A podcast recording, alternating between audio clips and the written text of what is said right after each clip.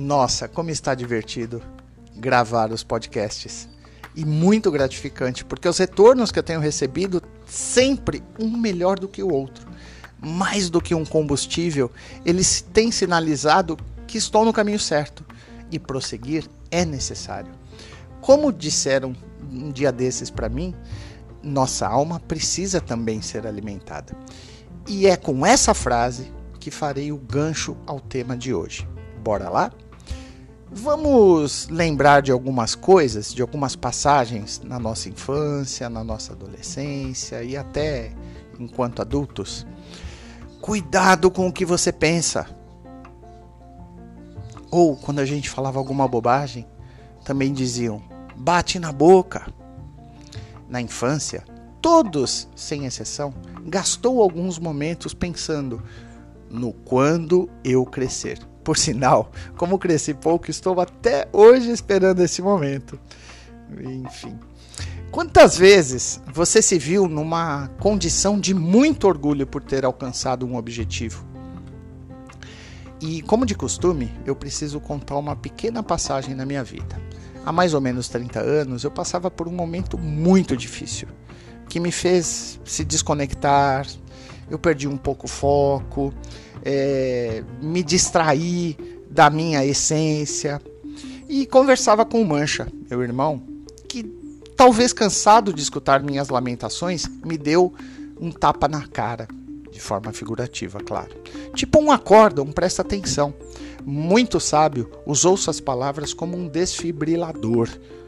Caramba, Ricardo, Pare de falar que está ferrado, para não dizer o palavrão que ele disse. Enquanto você continuar afirmando isso, assim sua vida permanecerá.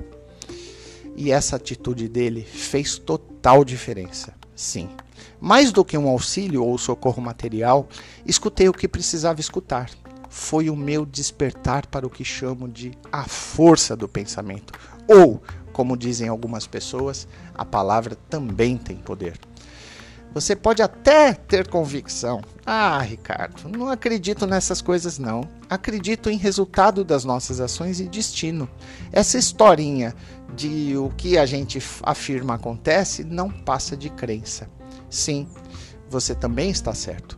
Mas te convido a refletir mais um pouco, porque então todos nós mesmo nem percebendo, vai dormir não só para descansar, mas acreditando que amanhã será um novo e melhor dia.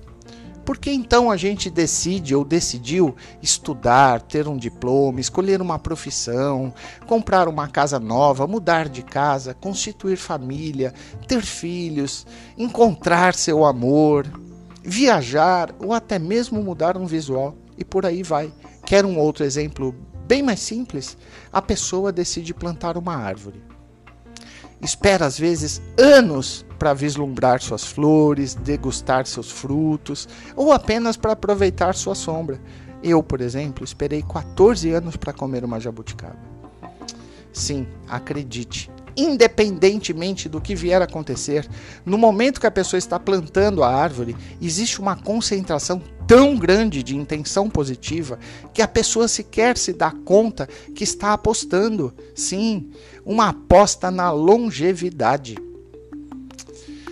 Todos estes exemplos, de um modo em geral, sempre focados no positivo, correto?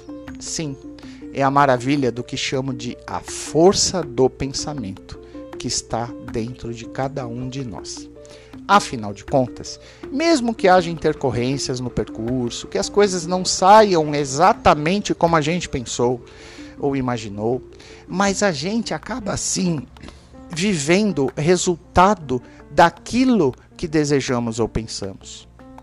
No entanto, que todas as religiões, umas mais, outras menos, indicam esse caminho o do pensamento construtivo. Mas você ainda tem dúvida que a força do pensamento está presente na, tu, na vida da gente? Dê outra consultada na sua memória. Tem inúmeras passagens do tipo: Nossa, pensei naquilo e aconteceu. Caramba, pensava em você e você apareceu. Deve ter inúmeras passagens por aí na sua memória. Sim, naquela frase que citei no primeiro episódio, que o pensamento é uma manifestação que gera uma energia e pode gerar uma ação, se transforma em força, é o que diz entre linhas.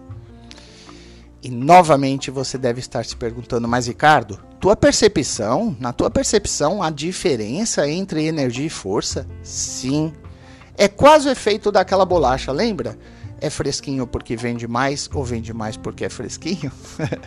Mas isso será assunto a um dos próximos episódios. Mais do que esperar que você tenha gostado, desejo sim que essa reflexão simbólica e analogamente falando tenha enraizado em você, te deixando ainda mais atento como um fiscal das tuas próprias intenções e palavras. E lembre-se sempre, independentemente de qualquer condição que esteja vivendo, esteja certo e acredite que quando você nasceu, houve sim uma concentração grande de intenção positiva. Também e principalmente por isso, como o próprio nome do meu canal diz, você é o centro do universo. Pense nisso. Muito obrigado pela audiência curta, compartilhe, vamos em frente e até o próximo episódio.